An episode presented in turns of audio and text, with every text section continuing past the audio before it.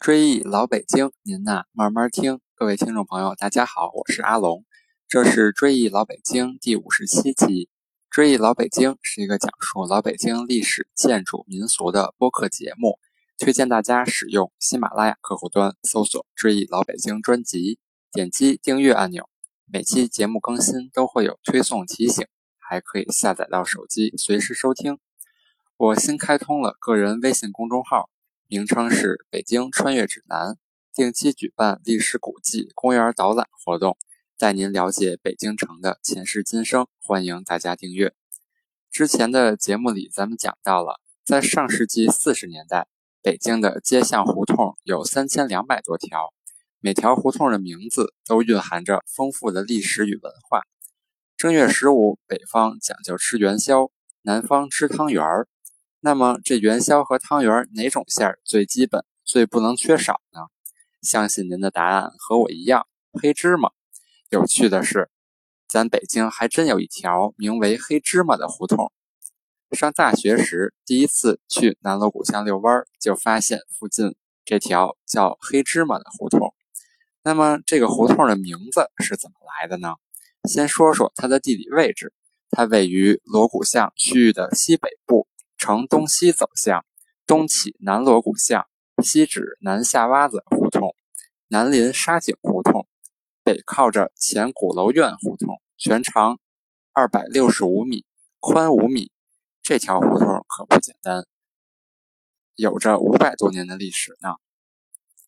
它在明朝属于召回进宫坊，在清朝属于镶黄旗。那个时候宗教活动盛行。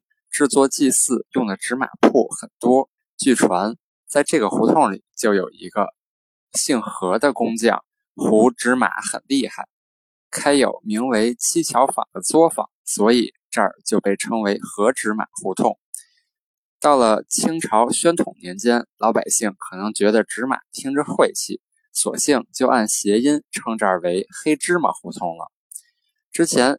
有部讲述老北京故事的热播电视剧，叫做《大宅门》，而好多人不知道，这条胡同正隐藏着一座格局庞大的宅子，也算是真实版的宅门吧。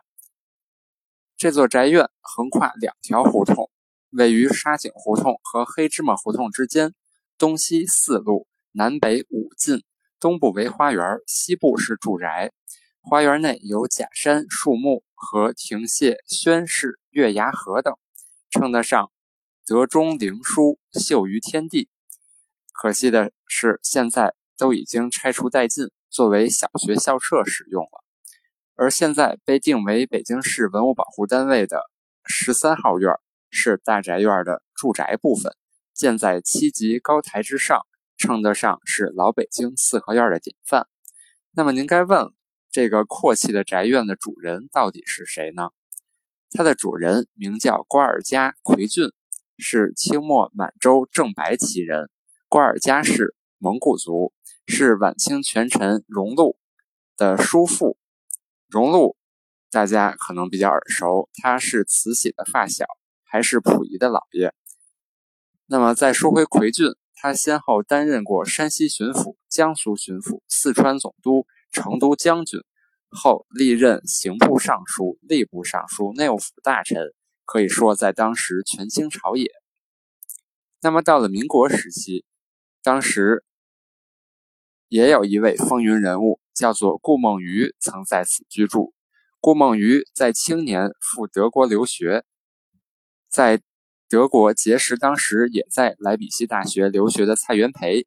一同加入中国同盟会，先后担任北京大学教授兼德文系主任、经济系主任，并连任教务长多年。顾梦渔博学多才，颇受北大师生爱戴。他在北大期间，曾以教务长的身份，先后主持为美国哲学家杜威和英国哲学家罗素授博士学位。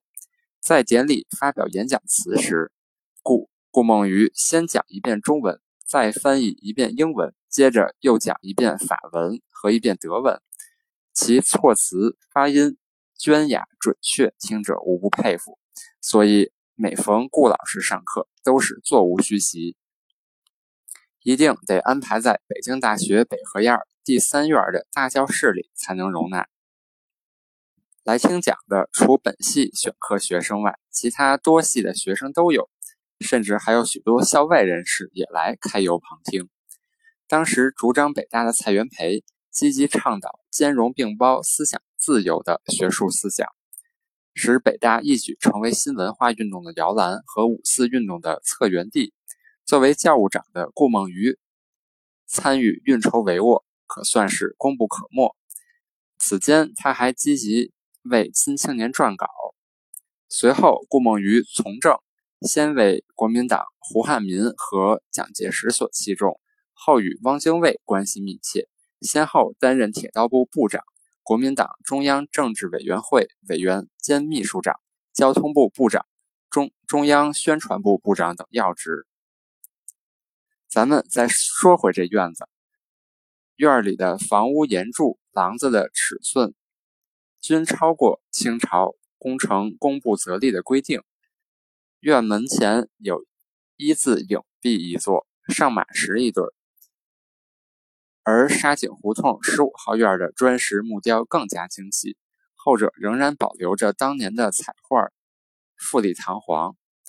院落各处所展现的奢华气息，无不彰显出其主人的身份与财力。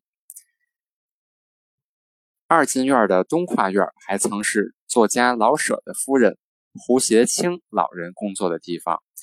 院里的枸杞是老人亲手栽种的。二进院没有厢房，是由抄手游廊和穿堂的客厅组成。屋子里古色古香的家具。精致讲究的摆设和这个保存完好的老院子相得益彰。穿过客厅，能看到两棵黑枣树。这里的垂花门上的精美彩绘还保留着原汁原味儿。进了这道垂花门，才到主人的厢房和正房。第三进院落，尽管年久失修，可还能明显看出晚清华美精致的风格和工艺。这里。才应该是奎俊本人的住所。门口那体量硕大的上马石和七级台阶的高大门楼，都是最好的说明。元明清三朝比奎俊府大的宅子应该有不少，不过像他这样跨着两条胡同建宅子的，还真是凤毛麟角。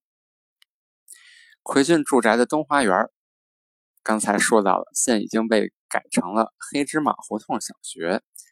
这座小学始建于1923年，最初是湖南人蒋水生创立的中华女子职业学校。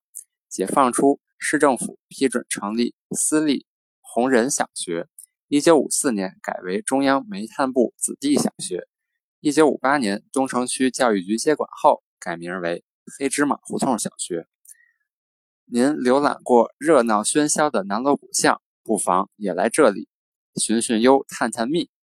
欢迎各位朋友将我的节目转发至微信群或朋友圈，希望大家一起努力去探索老北京，记住一段不该被遗忘的历史。